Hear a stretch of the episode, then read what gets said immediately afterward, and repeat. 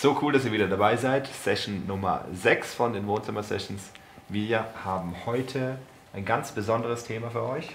Eines meiner Lieblingsthemen. Und zwar geht es um ein Hauptproblem, das wir haben als Christen. Nämlich, wir wollen es immer richtig machen. Gell? Mhm. Haben wir ja schon mal angesprochen. Ne? Und uns geht es immer darum, alles richtig zu machen. Und eines unserer Hauptprobleme da drin ist, dass wir es dann immer versuchen, aus eigener Kraft hinzukriegen. Mhm. Na, also wer von euch kennt es, man liest etwas in der Bibel und man hört es wie ein Appell. Ja, ja. Sei besser, sei heilig, sei richtig, lies die Bibel, ja. geht jeden Tag so. Ne? Ähm, Josua 1 ist dieses ganze, lass das Wort des Gesetzes nicht von deinen Lippen weichen. Das heißt, wir denken die ganze Zeit permanent, ich müsste eigentlich nur noch in der Bibel mit Bibelworten reden, damit ich es richtig mache, mhm. damit ich richtig bin vor Gott. Und wir alle wollen unbedingt total richtig in Gottes Ordnung leben, oder? Ja. Auch, ne? Und mich hat es früher immer mega angegast. Ich fand das voll ätzend. Ich habe gedacht, Gott, ich habe keinen Bock auf so ein religiöses System. Ich habe keinen Bock, das irgendwie alles selber machen zu müssen und irgendwie richtig sein zu müssen und heilig sein zu müssen. Es stinkt mir. Ja? Weil ich habe gemerkt, die meisten Menschen, denen ich, mit denen ich unterwegs war, die das versucht haben, die waren so unter Druck, die waren so angestrengt und aus denen kam einfach kein Leben raus. Da habe ich gedacht, so will ich nicht sein, so will ich nicht leben. Und das lese ich auch nicht aus dem Wort Gottes raus. Bei ihm ist, vor seinem Angesicht ist Freude die Fülle und das habe ich nicht gesehen um mich herum. Ich habe einfach ganz viele geknechtete Menschen gesehen. Und ich weiß nicht, wer es gesagt hat, ich glaube, entweder war es Nietzsche oder irgendjemand anders hat gesagt, wenn die Christen erlöster aussehen würden, dann würde ich ihnen glauben. Hm. Ja. Aber die meisten Christen sehen leider nicht so erlöst aus, weil die so sehr leiden unter diesem ganzen Druck davon, es richtig machen zu müssen im Königreich. So, jetzt schlagt mal bitte Jeremia 17, Vers 5 auf.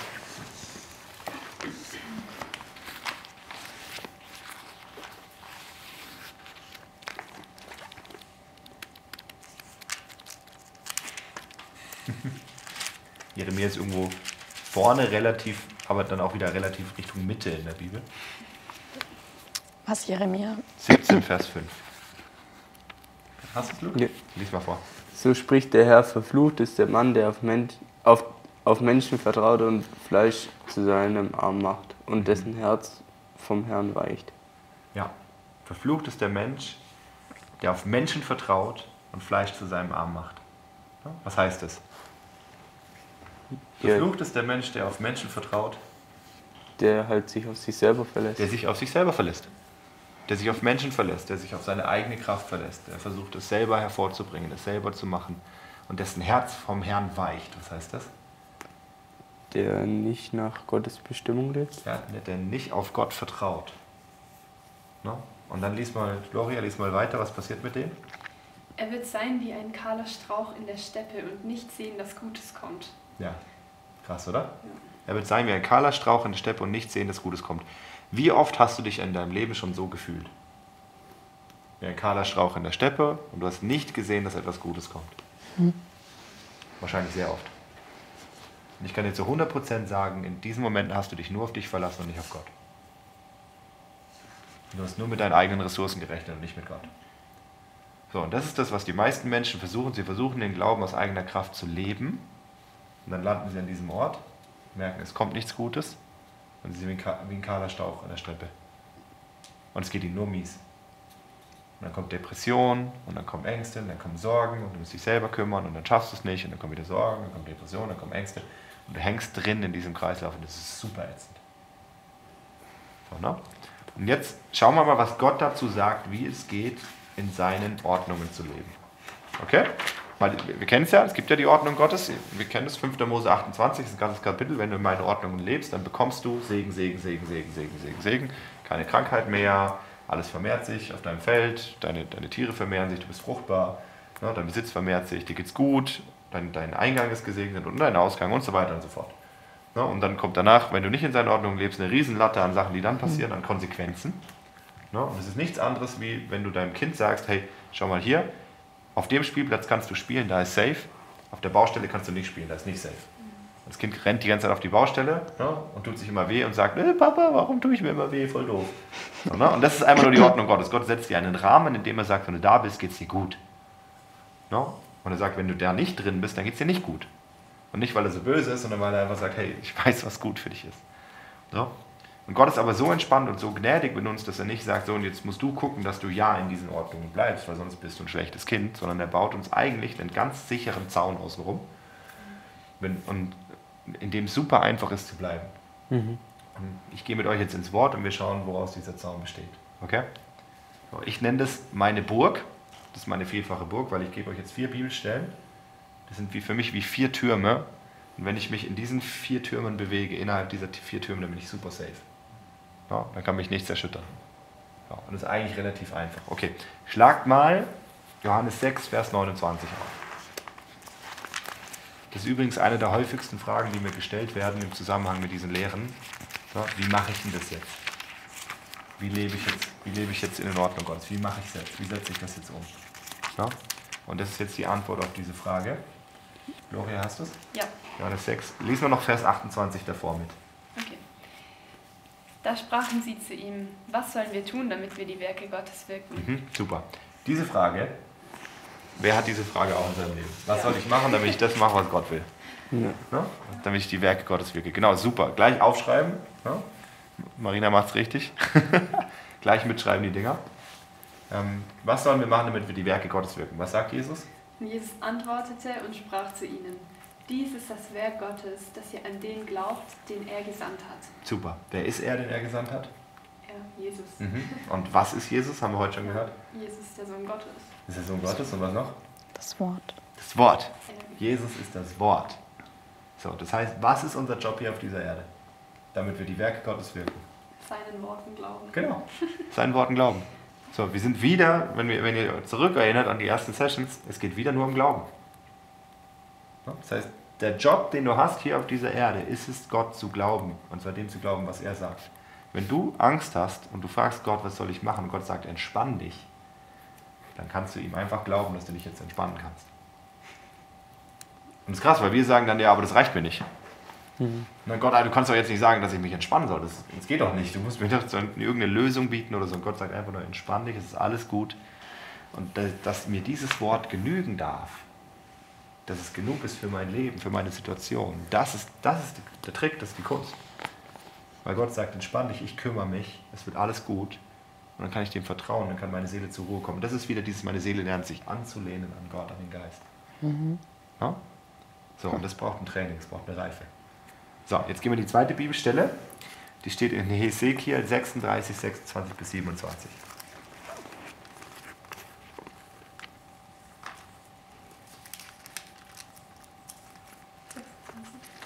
Ja, Hesekiel 36, 26 bis 27.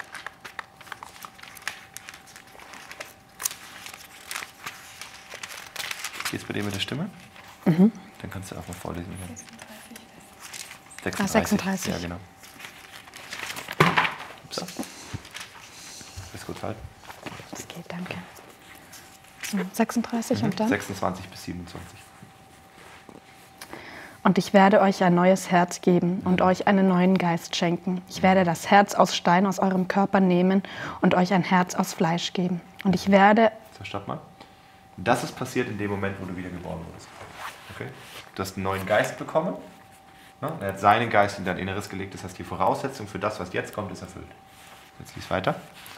und ich werde euch meinen Geist geben, damit ihr nach meinem Gesetz lebt und meine Gebote bewahrt und euch danach richtet. Genau. Okay. Liest du nochmal den letzten Satz vor? Und ich werde meinen Geist in euer Inneres geben und ich werde machen, dass ihr meine, in meinen Ordnungen lebt und meine Rechtsbestimmungen bewahrt und tut. Okay. Gott hat uns seinen Geist gegeben. Der ist in uns drin, oder? Ja. Ne? So. Und jetzt ist die Frage, wer macht es, dass du in Gottes Ordnungen lebst? Ja, Er. Was machst du? Glauben. Glauben. Laut diesem Vers nichts. Er macht es, dass du in seinen Ordnungen lebst. Krass, oder? Das heißt, das, was, hast, was hast du? Was machst du da drin? Nichts. Nichts. Du hältst dich ihm hin und sagst, Gott, hier bin ich. Du hast gesagt, ich, lebe ich soll in deinen Ordnungen leben. Du hast mir einen Geist gegeben, der bringt es in mir hervor. Ich glaube dir einfach. Okay? Dieser Vers hat mich revolutioniert. Weil ich gemerkt habe, all diese Sachen in der Bibel, diese Anforderungen, die da sind, wo Gott sagt, so geht's und so funktioniert's und so soll man leben. Ich habe gemerkt, ich kann das alles gar nicht aus mir machen. Und Gott sagt, musst du auch gar nicht. Hm. Ich bring's in dir hervor. Vertraust du mir? Ich sage, ja, ich vertraue dir. Glaubst du mir? Ja, ich glaube dir. Ich schaff's mit dir. Gottes Versprechen an dich ist, er schafft es mit dir. Dass du in seiner Ordnung leben kannst und dass du Segen bekommst. Und das ist genial. So, ne, jetzt geht mal nur in Philippa 2, Vers 13.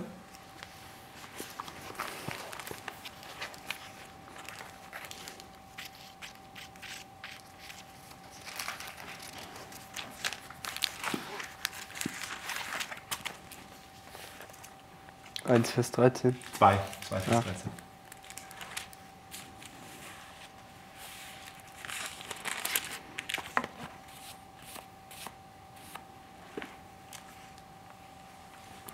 Äh, Ja.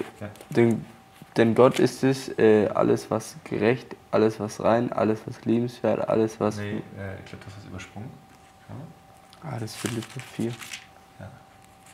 Ah, oh. Ja, genau. Alles gut. Denn Gott ist es, der, der in euch wirkt, sowohl das Wollen als auch das Wirken zu seinem Wohlgefallen. Ja, krass. Denn Gott ist es, der in uns wirkt, sowohl das Wollen als auch das Vollbringen ja, zu seinem Wohlgefallen. Das Gott macht in uns, dass wir wollen und er macht in uns, dass wir es auch machen. Ja? So, er sagt, er kümmert sich darum, dass wir in seinen Ordnungen leben. Er sagt, er kümmert sich darum, dass wir das machen, was in seinen Ordnungen wichtig ist. Und dass wir das wollen, was er will. Ja? So, was machen wir? Nicht. Nichts, wir glauben ihm. Wir glauben ihm, dass er das mit uns schafft. Ja? So, jetzt kommst du vielleicht in eine Situation, wo Gott sagt, hey, ähm, Josua 1, Vers 7, 8, 9, ich weiß gar nicht genau wo. Ähm, lass dieses Wort des Gesetzes nicht von deinen Lippen weichen. Ja? Oder hier Psalm 1, ne? ähm, wenn du meinem, ähm, die, die mein Wort leben, die sind wie ein Baum gepflanzt an Wasserbächen und so weiter. Du merkst irgendwie, oh, ich weiß nicht, ich mag Bibellesen eigentlich gar nicht so gerne. Es geht vielen Leuten so, vielen Christen sogar, dass sie sagen, oh, Bibellesen fällt mir echt schwer, es ist ein Kampf drin. Ne, Und sagst, okay, Gott, in deinen Ordnungen heißt es, dass wir eigentlich in deinem Wort zu Hause sein sollen.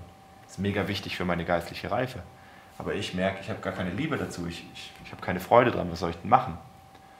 Ne? Und ich hatte zum Beispiel dieses, ich hatte die Situation, dass ich gemerkt habe, okay, Gott will von mir, dass ich tiefer in sein Wort gehe.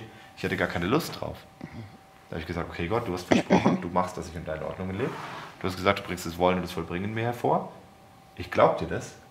Mach's bitte. Und da habe ich mich ihm hingehalten und habe gesagt, mach mich bitte zu einem Menschen, der dein Wort liebt. Hm. Und Gott hat es gemacht. Er hat einfach in mir eine Veränderung geschaffen. Ich habe ihm geglaubt, dass er es mit mir schafft. Er hat diese Veränderung in mir hervorgebracht und ich bin zu einem Menschen geworden, der sein Wort liebt. Genauso mit Gebet. Ich habe gesagt, Gott, bitte mach mich zu einem Menschen, der betet. Das hat Gott gemacht, er hat mich verändert und dahin verwandelt. Das dieses, werdet verwandelt durch die Erneuerung eures Denkens. Er hat mich verwandelt in einen Menschen, der es liebt zu beten, der beten kann. Hm. Na, früher war fünf Minuten beten für mich ewig lang und ätzend. Na, jetzt ist für mich vier Stunden so das, wo ich merke, da wird es ätzend. Na, aber ja, ähm, und das ist nur durch Glauben. Ich glaube ihm, ich vertraue ihm, dass er es gut meint, dass er es schafft und er ist viel mehr daran interessiert, dass ich in seinen Ordnungen lebe als ich. Das heißt, er schafft es auch mit mir und er bringt es hervor. So, was mache ich jetzt, wenn ich keinen Glauben habe? Ja, Hebräer 12, Vers 2.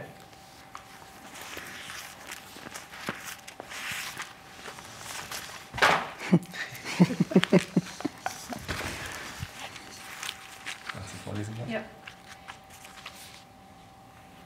Also das, indem wir hinschauen. Mhm, genau. Indem wir hinschauen auf Jesus, den Anfänger und Vollender des Glaubens. Yes. Wer ist der Anfänger und Vollender unseres Glaubens? Jesus. Jesus. Nicht mehr glauben können wir selber, Leute. No? Also wir, wir kriegen aus uns heraus können wir nichts. Aus uns heraus landen wir in Jeremia 17, Vers 5 in der Wüste, an einem dürren Ort und sehen nicht, dass etwas Gutes kommt. Nur aus Gott heraus, aus seiner Kraft, aus dem, was er es macht in uns, landen wir an den Orten des Segens. Okay? Das heißt, unser Job ist es, hier auf dieser Erde nur ihm zu vertrauen und ihm zu glauben, dass er es mit uns hinkriegt und schafft. Unser ganzes Lebensgewicht zu nehmen und zu sagen, Gott, ich glaube aber dir. Und das ist, das ist gar nicht so ohne, Leute. Das klingt jetzt total simpel und flach. Aber alles in dir wird dem widersprechen und wird streiten dagegen und sagen, nein, das will ich nicht und nein, das kann ich nicht und das ist viel zu wenig und es geht doch nicht und so weiter. Ne? Hm. Aber das, das ist der Deal. Das ist unser Job hier. Wir sollen ihm vertrauen und ihm glauben und darum geht's. Ne? Und wenn wir keinen Glauben haben, was machen wir? Wir schauen hin auf Jesus, den Anfänger und Vollender unseres Glaubens. Jesus fängt unseren Glauben an und er bringt ihn auch zu Ende. Ne? Und wer ist Jesus? Das Wort. Das heißt, wir gehen wieder und wir schauen ins Wort, was sagt das Wort und was sagt das Wort in Hesekiel 36, 26 bis 27? Dass er es hervorbringt, dass wir in seinen Ordnungen leben. Was sagt dann Philippa 2, Vers 13? Dass er das Wollen und das Vollbringen in uns bewirkt. Und dann bist du plötzlich in einem Kreislauf, wo du merkst, es hält dich die ganze Zeit in Gott. Boah, ich will gerade nicht, was mache ich? Ja, Gott bringt es hervor, dass ich will. Ja. Ich habe keinen Glauben, was mache ich? Ich schaue ins Wort, Gott bringt den Glauben in mir hervor. No? Ich merke, ich kann so nicht leben, Gott, was mache ich? Ich sage, Gott, verändere mich, dass ich so leben kann. Und alles läuft nur darauf hinaus, dass er es tut und dass er die Ehre bekommt, dass er mich verändert und dass ich, dass ich nichts darauf, mir nichts darauf einbilden kann. Gar nichts. Und dann kriegt er alle Ehre und er schafft es mit mir und mein Glaube wächst. Und wenn mein Glaube wächst, dann wächst meine Beziehung zu ihm und es, und es kommt voran. Und ich lande nicht in der Wüste an einem dürren Ort, wo es ätzend ist, sondern ich lande bei Gott selber, weil die Beziehung wächst. Und es wird schön und herrlich und ich werde entspannt, weil ich lerne mich anzulehnen an ihn. Und jetzt wir wieder beim Bild mit den drei Kreisen, weil mein Geist wird stärker und meine Seele lernt sich anzulehnen an den Geist. Na, und ich muss es nicht mehr selber machen und schaffen und gut sein. Und ich muss nicht mehr abspüren, bin ich richtig. Sondern der Heilige Geist ist es, der von Sünde überführt. Und er darf mir sagen, ob ich richtig bin oder nicht. Ich bin einfach da. Und ich lebe. Und ich habe Frieden.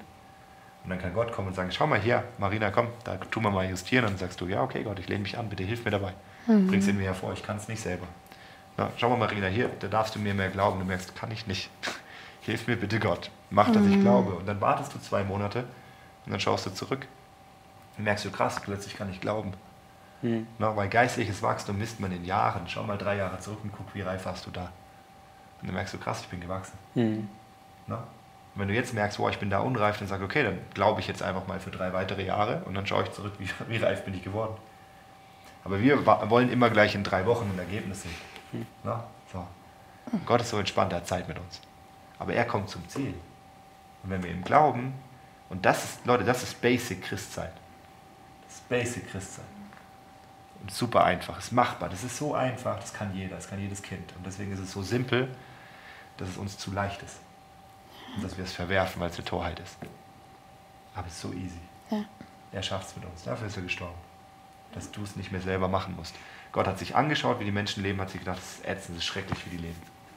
Ich schaffe eine ganz einfache Lösung. Ich schicke meinen Sohn, der stirbt für sie und dann mache ich alles. Hm. Und ihr einziger Job ist es zu glauben und den Job kriegen wir nicht hin.